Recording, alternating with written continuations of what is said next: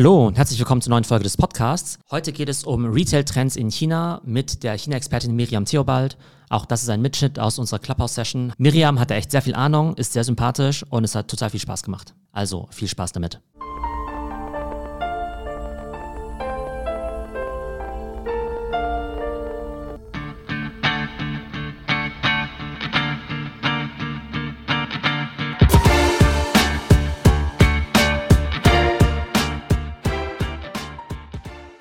Du wanderst jetzt ja so ein bisschen zwischen den Welten, zwischen Deutschland und China. Man macht ja immer so gerne so einen Satz, sowas wie China ist uns, weiß nicht, drei, fünf oder zehn Jahre voraus, was Retail und E-Commerce angeht. Wie würdest du das denn äh, ansetzen? Ja, ich würde auch sagen, also so normalerweise ist uns China vielleicht so fünf bis zehn Jahre voraus. Ich kann schlecht sagen, ich war jetzt einfach ein Jahr lang nicht mehr da. Ich befürchte, dass wenn ich wieder hinkomme, dass es gefühlt 20 Jahre sind. Achso, echt Wahnsinn, weil ich hätte jetzt eher gedacht, dass sozusagen solche Sachen, die in China ja schon immer gängig waren, ich sag mal Mobile Payment und äh, Delivery und so, dass wir da vielleicht dann eher nochmal aufgeschlossen haben, sozusagen von der Steinzeit so ein bisschen weiter voran. Aber sagst du, dass China in der Zeit nochmal krassere Fortschritte gemacht hat?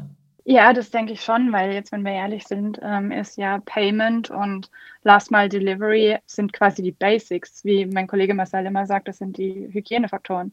Ja, mal über das ganze Thema Tech sprechen, ja, dann sieht man ja jetzt auch im Internet immer diese coolen Videos mit jetzt zum Beispiel so Facial Recognition, ja, dass du irgendwie ähm, dich am äh, Flughafen zum Beispiel, dass du da irgendwie borden kannst, indem du ja gar nicht mehr deinen Pass oder sowas vorzeigen musst oder deine Bordkarte, sondern dich jetzt irgendwie einfach durch Gesichtserkennung erkennen lässt. Oder dass du im Supermarkt zum Beispiel über Facial Recognition bezahlen kannst. Dass Mitarbeiter in der Kantine ihr Tablett irgendwie vorbringen, dann abgescannt werden und es dann irgendwie alles abgebucht wird. Sind das einfach nur so Einzelfälle und so virale Videos oder ist es tatsächlich schon Mainstream und Realität? Nee, das ist absolut Mainstream und Realität. Also das mit der Kantine habe ich jetzt noch nicht gesehen. Sonst ist das absolut Realität. Zum Beispiel in der Coworking-Kette, wo ich eine Mitgliedschaft habe, da kommt man eigentlich nur noch über Face Recognition rein. Und da muss ich, musste ich zumindest letztes Jahr noch immer noch mit einem Kollegen reingehen, weil die AI noch nicht mein Gesicht kannte. Das heißt, die AI konnte noch nicht so gut westliche Features lesen. Jetzt ist es aber so, dass durch die Pandemie der die ganzen Algorithmen extrem viel gelernt haben, eben dadurch, dass man auch Masken getragen hat. Und ich bin mir sicher, dass es jetzt auch so geht. Was die ganze Zeit schon bei mir sehr gut funktioniert hat, ist Bezahlen mit Face Recognition. Also ähm, Alipay äh, benutze ich mit Face Recognition. Okay, aber du meinst jetzt auf dem Handy so, dass es so wie Apple Pay, wie Face ID ist oder tatsächlich in einem Store mit einem Terminal, wo die Kamera dich da quasi ja. erfasst? Ja, genau. Also im Store mit einem Terminal, aber in dem Terminal ist quasi Alipay drin. Das Alipay erkennt mich, wenn ich bezahlweise Alipay wähle. Okay. Also bei Apple Pay ist ja so, dass ja quasi dein Gesicht sozusagen ja nirgendwo gespeichert wird. Das existiert ja quasi nur auf deinem Handy so gesehen, da eben verschlüsselt. Ist es dann bei Alipay quasi in der Cloud oder wie muss man sich das vorstellen? Ja, genau. Also es gibt verschiedene Möglichkeiten, aber ich habe jetzt bei Römer zum Beispiel, bei dem Supermarkt von Alibaba, der eben auch auf dem Kontext von Smart Retail oder New Retail ähm, genannt wird, mein Gesicht gescannt ähm, am Anfang, als ich mich angemeldet habe und kann dann jetzt immer mit Alipay mit Face Recognition zahlen. Genau, du kannst dir vorstellen, in, in, in Deutschland oder jetzt auch in der Audience sitzen da wahrscheinlich einige Leute, die den Angstschweiß bekommen, was jetzt irgendwie Datenschutz und Privacy und so weiter angeht. Warum ist da die Mentalität in China so anders, dass es den Leuten ja wahrscheinlich ja eher egal ist? Hat man sich einfach dran gewöhnt? Vertraut man dem Staat oder geht es einfach nicht ohne? Ja, ich glaube, es ist tatsächlich die hohe Affinität und das Tech-Versprechen, dass Tech für einen besseren Lifestyle steht. Ich will aber trotzdem nochmal sagen, ich habe echt ähm, schon öfter gesehen, dass Leute neben mir in China dann darauf bestanden haben, noch Cash zu zahlen. Also es ist nicht, es wird nicht komplett unkommentiert hingenommen. Und ich habe auch schon von Kollegen gehört, dass sie zum Beispiel das Gefühl haben, dass in der Pekinger Party- und Bar-Szene weniger los ist oder dass es schwieriger wird, chinesische Kollegen zu motivieren, mitzugehen, weil sie das Gefühl haben, vielleicht eher negativ aufzufallen und dass das irgendwas auf ihr Social Scoring ausrichten könnte oder sonst irgendein Track Record, auch wenn es jetzt nicht Social Scoring ist. Also das wird schon, glaube ich, diskutiert. Aber generell ist es so, dass das Vertrauen in Technologie an sich und vor allem auch die Convenience da überwiegt. Und klar, jetzt bin ich und genauso wie du relativ tech-affin und probiere solche Dinge gerne aus und bin pro UX. Und ich denke mir auch immer, mein Gott, jedes Mal, wenn ich nach China einreise, muss ich fünfmal mein Gesicht scannen lassen und alle Fingerprints nehmen lassen. Dann kann ich auch damit bezahlen, das ist dann auch egal. Aber ich kann total verstehen, woher die Skepsis kommt. Aber aus UX-Sicht ist es natürlich auch richtig krass, weil man hat plötzlich das Gesicht als Unique Identifier. Und genau, Facial Recognition ist ja, sagen wir, relativ gängig. Spielt Speech Recognition irgendwo eine Rolle? Gibt es da Applications? Äh, ja, absolut. Also das ist das nächste große Thema, glaube ich, vor allem auch im äh, SEO-Bereich. Da arbeiten Douyin, also ByteDance, extrem stark daran, aber auch Baidu zum Beispiel. Viele der Health Services, die Baidu jetzt gelauncht hat während äh, der Pandemie, die auch von der Regierung unterstützt worden sind, gehen deswegen sehr stark auf Speech Recognition ein, um auch die ganzen Dialekte zu lernen, weil sie wollen, dass die älteren Leute zu Hause bleiben und erstmal mit ihrem Smart Speaker eine Health-Analyse, eine tägliche machen. Und deswegen muss diese AI eben auch sehr gut funktionieren. Und das fängt an mit Speech Recognition, aber die ist auch an sich smarter. Die können schon smarter antworten. Und ein Beispiel, was mich immer total überrascht ist, es gibt Xiaoyu, das ist sowas wie Alexa. Und die ist oft in Hotels und mit der kann ich sprechen. Ich, obwohl ich Ausländerin bin und mit Sicherheit einen lustigen Akzent für chinesische Ohren habe, mich erkennt die. Manchmal erkennt sie mich auch lustig falsch, aber so Sachen wie bitte mach die Vorhänge zu, bitte bestell den Zimmerservice, das funktioniert alles schon. Ja, du hast ja vorhin auch schon genannt, eben ByteDance, die Firma, die ja auch hinter TikTok eben steht oder eben Douyin in China. Das Interessante ist ja daran, dass man ja erstmal denkt, okay, klar, das ist irgendwie so eine Social Media App, aber die sind ja tatsächlich total führend im Bereich AI. Also der Grund, weshalb ja TikTok so gut funktioniert, ist ja unter anderem der Algorithmus, der eben sehr, sehr gut ja, Vorschläge machen kann, was dir gefallen könnte. Aber um die eben machen zu können, muss es natürlich auch verstehen, was in dem Video eigentlich passiert. Und das heißt, sie sind einfach super gut darin, eben sowohl die Sprache zu erkennen, als auch die Musik, den Kontext und natürlich auch die Bilder. Ich habe irgendwann mal das spannende Zitat von äh, ByteDance gelesen, dass sie gesagt, was sozusagen ihre Gehaltspolitik angeht, Unlimited Salary for Unlimited Talent. Das heißt, die sind sich halt dessen bewusst, dass es halt so wenige krasse so Machine Learning Experten auf der Welt gibt, dass wenn sie den richtigen finden, das denen eigentlich auch wurscht ist, ob der jetzt irgendwie eine Million oder drei Millionen Dollar verdient. Also jetzt auch für einen normalen Mitarbeiter, sage ich jetzt mal. Das finde ich einfach in dem Zusammenhang ganz, ganz spannend. Total, absolut. Auch diese, das zu erkennen ne, und das so klar zu kommunizieren und zu sagen, da setzen wir drauf in Zukunft das ist schon eine Hausnummer. Klar, genau. Und in Deutschland wird es wahrscheinlich eher sagen, hm, Mensch, äh, wie passt er denn in irgendwelchen äh, Tarifvertrag oder sowas rein, ja? Dürfen wir jetzt dem äh, AI-Wunderkind äh, jetzt tatsächlich zum Berufseinstieg 65.000 Euro zahlen, wenn der vielleicht erst 24 Jahre alt ist? Man spricht auch immer von diesem 996-Lifestyle, also statt 9 to 5, 996, jeden Tag 9 Uhr morgens bis 9 Uhr abends äh, sechs Tage die Woche. Ist das wirklich so in den ganzen Tech-Firmen oder ist das auch wieder nur so ein Mythos? Nö, das ist schon so. Wobei samstags wird oft nicht gearbeitet. Aber ich glaube auch, wenn man ehrlich ist, in London, wenn du bei so einem bei so einer Bank oder, oder einer Beratung arbeitest, wird es nicht anders sein. Super. Und ähm, du hast ja vorhin noch kurz erwähnt, Social Credit Score. Auch da ranken sich ja viele Mythen, dass äh, wenn du jetzt bei Rot über die Ampel läufst, dass dann dein äh, Social Score irgendwie eingeschränkt wird ähm, dass wenn du vielleicht mal blödes, was Blödes auf Social Media geschrieben hast, was vielleicht nicht ganz, äh, was nicht parteikonform ist, dass du dann irgendwie nicht mehr Zug fahren darfst oder nicht mehr im Flugzeug fliegen darfst. Wie viel ist denn da dran? Ja, da ist leider auch ähm, relativ viel dran, aber auf der anderen Seite könnte man auch sagen, gut, das ist jetzt aus unserer Perspektive hier aus Europa aus auch eine Opportunity. Wir können uns anschauen, was damit möglich ist und was äh, passieren kann und uns dann überlegen, wie man das besser machen könnte. Also ein Beispiel ist zum Beispiel, wenn man jetzt in China mit dem Zug fährt, dann wird auch schon durchgesagt, jeder Verstoß gegen die Zugregeln, was auch immer die Zugregeln jetzt an der Stelle sind, wird geahndet und wird zum Ausschluss von der nächsten Fahrt führen. Und sie werden auch nicht die Möglichkeit haben, jetzt an der Stelle weiterzufahren. Und es wird sich auf ihr Social Credit System auswirken oder Social Scoring. Und das wird sowohl auf Chinesisch als auch auf Englisch geäußert. Ich glaube, der große Unterschied ist nicht unbedingt das Sammeln der Daten, was natürlich schon auch krass ist, aber auch hier gibt es Ansätze, zum Beispiel, wo Städte sagen, okay, wir machen das so, wir sammeln alle Daten, anonymisieren die und stellen die in einem, äh, in einem Data Warehouse allen Akteuren zur Verfügung und stellen so sicher, dass wir der Innovation keinen Riegel vorschieben. Also das stimmt auf jeden Fall, da passiert viel, da muss man auch auf jeden Fall ein Auge drauf haben, aber man muss es auch differenziert sehen.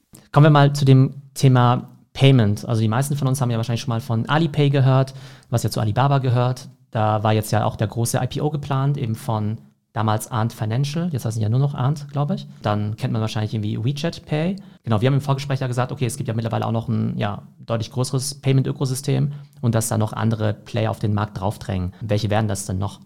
Ja, genau. Also es ist jetzt gerade aktuell äh, ein großes Thema bei Pinduoduo und ByteDance mit Douyin. Douyin ist das chinesische, die chinesische Variante von TikTok. Es gibt aber auch noch andere. Also Didi, quasi das chinesische Uber, hat auch seine eigene Währung. Und das kommt alles daher, das hat man ja in den Medien gehört, dass es quasi ein Gesetz gegen die Monopolisierung gab. Und seitdem drängen auch andere ähm, Akteure in den Markt, die so ein bisschen Alipay und Tencent mit WeChat Pay Konkurrenz machen möchten. Und es gibt immer eine Frühlingsgala, eine Springgala im chinesischen Fernsehen.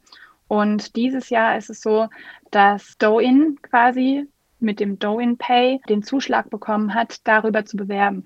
Also das kann man sich so vorstellen. Seit 2014 ungefähr gibt es WeChat Pay und ich glaube 2016 war bei dieser Spring Gala auf CCTV, das ist wie wenn wir Wetten das gucken oder so, aber nur einmal im Jahr, gab es diese Promotion, dass wenn man WeChat aufgemacht hat und die App geschüttelt hat währenddessen, dann konnte man sogenannte Hongbaos bekommen. Das sind rote Umschläge, wo Centbeträge drin sind und das baut auf der Tradition auf, dass man sich zu allen Anlässen in China Geld schenkt und zwar in der Form von roten Umschlägen. Deswegen ist es traditionell Tradition geworden, dass während dieser Show es immer einen großen Medienpartner gibt, der diese Hongbaos ähm, quasi verballern darf. Und das sind natürlich sehr günstige Downloads, weil das ist ja das, was man am Ende erreichen will und viel Zeit in der App, also dass die Nutzer viel Zeit in der App verbringen.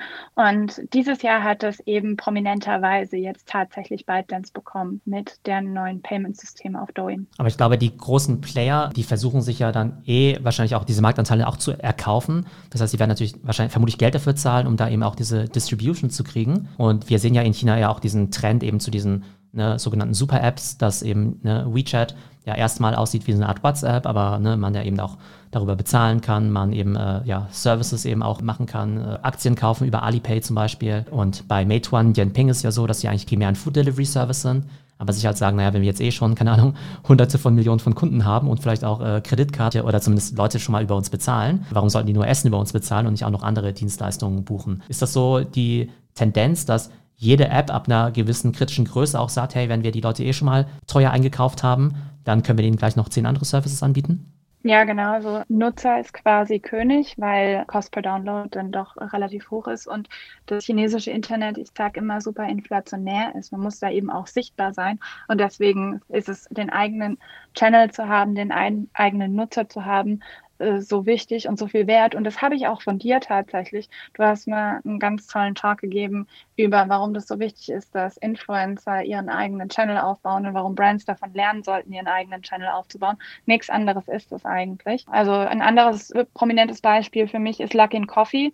Da bin ich total begeistert von eigentlich, weil die viele verschiedene Technologien haben, um das umzusetzen, wie zum Beispiel ähm, äh, Location-Based Pricing. Das heißt, wenn du an einem bestimmten Ort bist, dann kostet das Produkt zu einem bestimmten Zeitpunkt äh, mehr oder weniger, je nachdem, wie volatil du gerade bist oder, oder wie, wie emotional empfänglich du gerade bist, Kaffee zu kaufen. Da gibt es eben ganz viele spannende Modelle. Und äh, was der Ansatz ist, ist, man versucht, so viel wie möglich User zu generieren. Genau, vielleicht Luckin Coffee für diejenigen, die es nicht kennen. Das ist ja so der chinesische Starbucks ich glaube, anfänglich ja auch dadurch in der Presse gewesen auch, dass die eben sehr stark auf das ganze Thema Kaffee-Delivery setzen, was man ja in Deutschland erstmal gar nicht glauben kann. Wie soll das funktionieren, dass innerhalb von zehn Minuten vielleicht auch ein warmer Kaffee da eben ankommt? Und die setzen ja eben auch auf dieses Konzept der sogenannten Ghost Kitchen oder Virtual Kitchens, ähm, dass man eben sagt, ja, die Kaffeeküchen, sage ich jetzt mal, sind gar nicht primär dafür gedacht, dass jetzt irgendwie Leute reinhocken mit ihrem Laptop wie in Deutschland und da irgendwie zehn Stunden lang ihre Hausaufgaben machen als Studenten,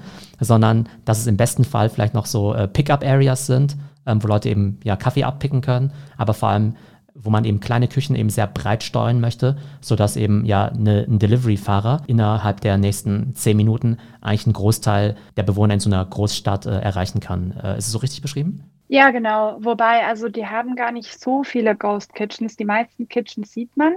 Also es sind nicht im klassischen Sinne Ghost Kitchens, weil sie bieten das ja auch nicht anderen Anbietern an, sondern da wird dann nur Luckin Coffee eigentlich drin gemacht.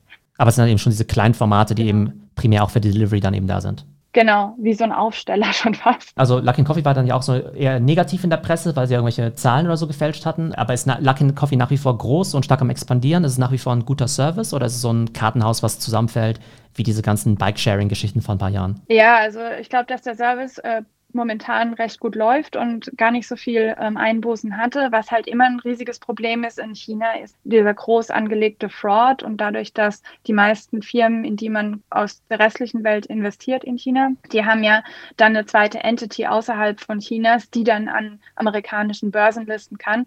Und diese Entity außerhalb, also diese Holding außerhalb äh, Chinas, hat natürlich gar keinen Eingriff auf das operative Geschäft in China. Und das ist immer eigentlich das größte Risiko, wenn man in chinesische ähm, Aktien investieren will. Und äh, deswegen war der Fraud bei Luckin eben so groß und weil es eben auch Shortsellers gab, die darauf gewettet haben, dass ähm, die Zahlen gefaked sind, war der Skandal natürlich riesig groß. Aber jetzt gerade in den letzten Tagen äh, ist die Aktie wieder relativ äh, gestiegen. Und ich denke trotzdem, was sie halt spannend machen, sind so Themen wie Dynamic Pricing, was ich eben schon gesagt habe, oder Dynamic Product Placement. Einfach wirklich sich zu überlegen, wie kann ich denn meinen Investoren genau sagen, wie viel Revenue ich im nächsten Monat, im nächsten Quartal, im nächsten Jahr mache. Das ist, glaube ich, wo Smart Retail auch irgendwo hingeht. Was ist denn dein Take zu dem Thema? Also es macht natürlich schon extrem viel Sinn, wenn man so, mal so drüber nachdenkt. Ich glaube auch, wenn man an das ganze Thema CRM mal genau so drüber nachdenkt, dass man eben wirklich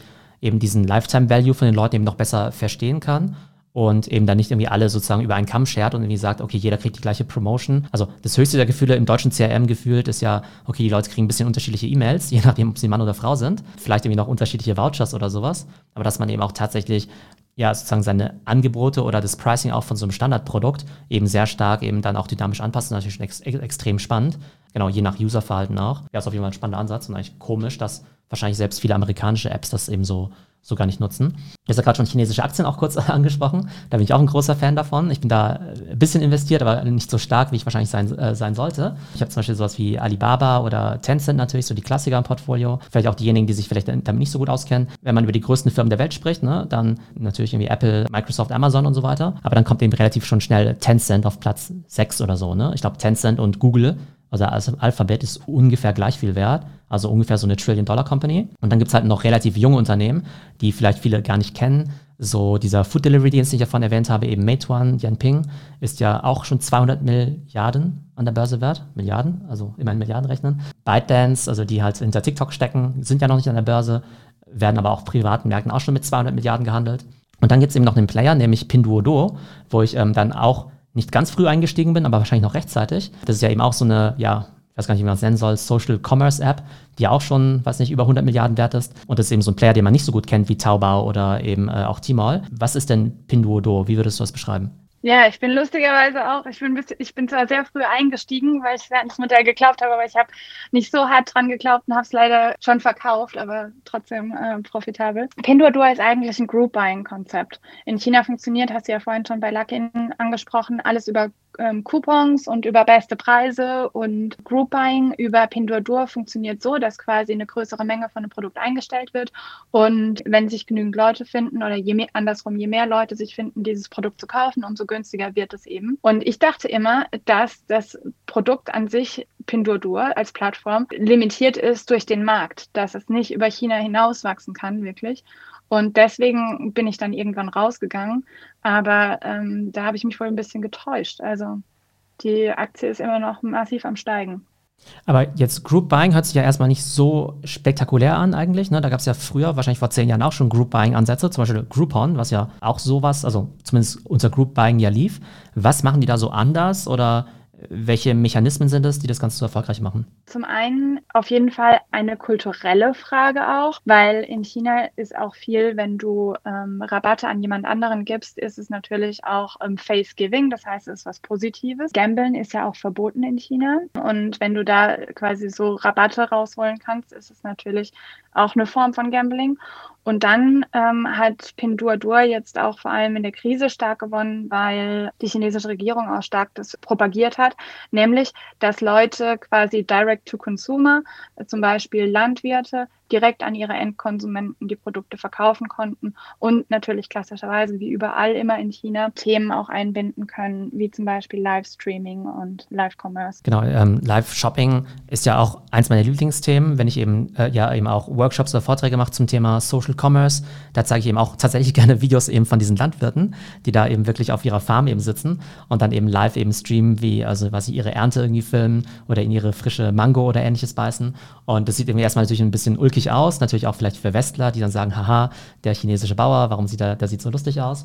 Aber ich finde, es macht ja total viel Sinn, auch wenn ich jetzt mal nach an Deutschland denke. Nehmen wir an, ich hätte jetzt so einen Bio-Bauernhof und da würde es jetzt eben Livestreams geben, wo dann eben gezeigt wird, wie die Kühe irgendwie aufwachsen, wie die Kühe vielleicht heißen, wenn dann die Weiden gezeigt werden, wo die glücklichen Kühe eben leben, man eben auch wirklich weiß, wo das Ganze herkommt Oder wenn man jetzt eben, äh, ich weiß nicht, einen Imker hätte und eben auch wissen würde, okay, wie wird der Honig produziert, da kannst du ja super viel Storytelling machen. Und das ist jetzt ja schon was Attraktiveres, so einen Honig zu kaufen, als jetzt einfach irgendwie so ein Ding von Langnese jetzt eben aus dem äh, Supermarkt. Also ist das sozusagen jetzt auch die Art von Livestream, die es dann eben auch bei den Bauern in China gibt?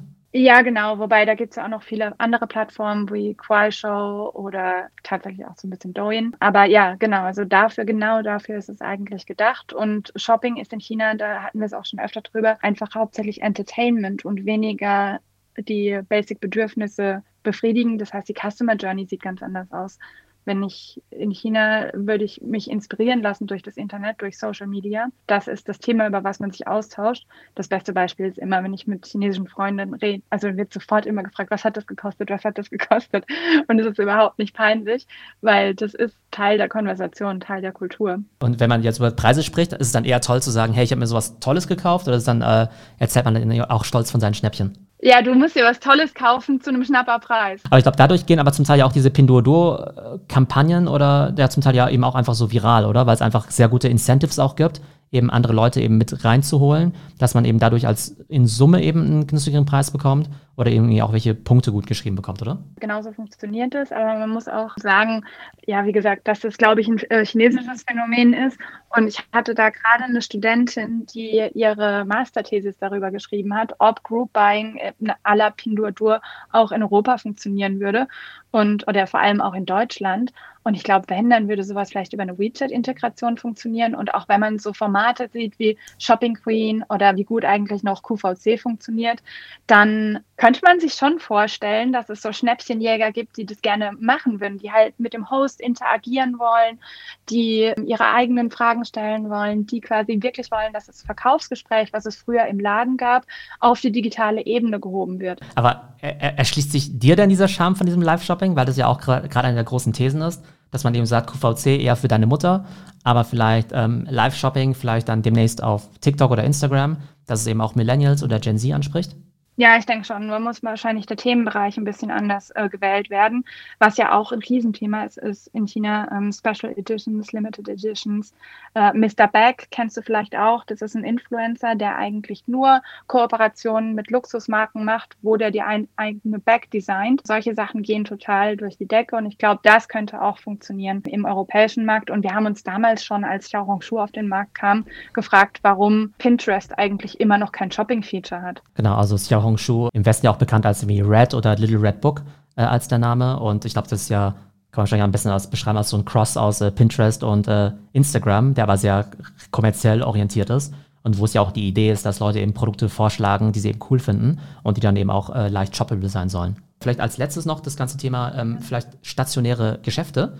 Und zwar spricht man ja in China immer so vom Thema New Retail, dass es dort ja gar nicht so sehr ist, ähm, online versus offline. In Deutschland ist das Narrativ ja eher ähm, offline stirbt und online gewinnt und damit Zalando gewinnt, muss irgendwie Karstadt irgendwie sterben und so ähnlich. Ich glaube, in China gibt es ja viel stärker so eine Integration, beziehungsweise man gibt sich ja viel mehr Mühe, jetzt eben auch offline jetzt eben auch tolle Experiences zu liefern und eben nicht einfach nur zu sagen, hey, hier kannst du ein T-Shirt für äh, 10 Euro kaufen. Was sind aus deiner Sicht so zwei, ein, zwei herausragende Beispiele, wo du sagst, hey, da, das, das ist ein Store, da war ich persönlich mal drin oder von dem habe ich gehört, was wirklich eine ganz andere Experience ist, als jetzt hier in Deutschland, vielleicht sogar in einen hochwertigen Shop von einer Luxusmarke zu laufen.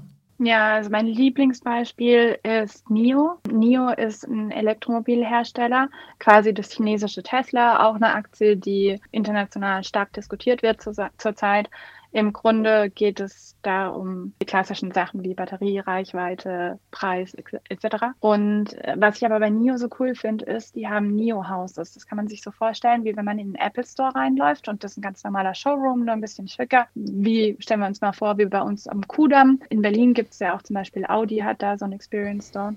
Aber das ist so super zentral ein Shop mit einem sehr angenehmen Ambiente. Und dann bin ich aber vielleicht ein NIO-Nutzer das heißt, ich habe die NIO-App, weil ich zum Beispiel ein NIO-Auto gekauft habe und dann kann ich in einen extra Bereich. Und in diesem extra Bereich gibt es einen Kindergarten, einen Coworking Space mitten im Zentrum in bester Lage, unglaublich angenehm ähm, eingerichtet mit Merchandise, ähm, so ein bisschen Kaffeehaus, Luxus, Starbucks-Variante, ähm, so ein bisschen wie Starbucks Reserve. Wie gesagt, es gibt Kinderbetreuung, es gibt eine Bühne für TED Talks, es gibt eine Library und dort treffe ich eben nur like-minded People aus meiner Community. Und über die NIO-App kann ich jetzt Punkte sammeln, zum Beispiel indem ich Vorträge zu Themen gebe, die mich interessieren, oder zum Beispiel indem ich Insights über äh, NIO poste, die die anderen weiterhelfen könnten oder allgemein über NIO poste. Und so kann ich dann Punkte sammeln und mit den Punkten kann ich dann in diesen branded Co-working, Co-living Spaces zum Beispiel Kaffee kaufen oder verschiedene Services nutzen. Und das finde ich ein super geiles Modell, weil die Brand so ein richtiges Versprechen für Community wird. Und natürlich funktioniert es ausgerechnet in China sehr gut, wo unsere Generation eben noch mit der Ein-Kind-Politik aufgewachsen ist und man immer über so ein Hobby versucht, gemeinsame Freunde zu finden. Also oder, oder eine Gemeinsamkeit zu finden für was, was man als Community oder Family bezeichnen kann. Ist ja auch ein Grund, warum Gaming in China so durch die Decke geht. Aber das heißt Neo-Kunden Neo only? Das heißt, wenn du als äh, armer äh, Tesla-Fahrer oder Porsche-Fahrer da ankommst, geht gar nichts, oder? Ja, ich glaube schon, dass man auf jeden Fall ein Neo-Produkt konsumiert haben muss. Könnte auch sein, dass vielleicht einfach Merchandise reicht. Aber an was mich das auch erinnert, ich glaube, es gibt in China ja auch, glaube ich, den weltbesten oder modernsten Burberry-Shop, der dann eher ja sozusagen auch eine, fast einer eine Brand-Experience, so einem Museum oder sowas äh, gleicht, wo man da eben auch ganz viele Gamification-Elemente hat und bestimmte Kollektionen oder Bereiche des Stores auch erst unlocked werden über die App, wenn du bestimmte Sachen gemacht hast. Also wenn du dich vielleicht, keine Ahnung, dir den Film über die Entstehungsgeschichte des äh, Trenchcoats angeguckt hast oder sonstige Spielchen gemacht hast. Aber es ist natürlich irgendwie total ähm, interaktiv. Und das Interessante ist auch, ähm, ich habe irgendwo mal den spannenden Satz gelesen, gar nicht China-spezifisch, aber dass quasi ein Store so gesehen auch Content ist. Man spricht, man spricht jetzt ja immer über Content Marketing und Content First und so weiter. Und da denken wir ja typischerweise irgendwie an Bilder, an Texte und an Videos und so.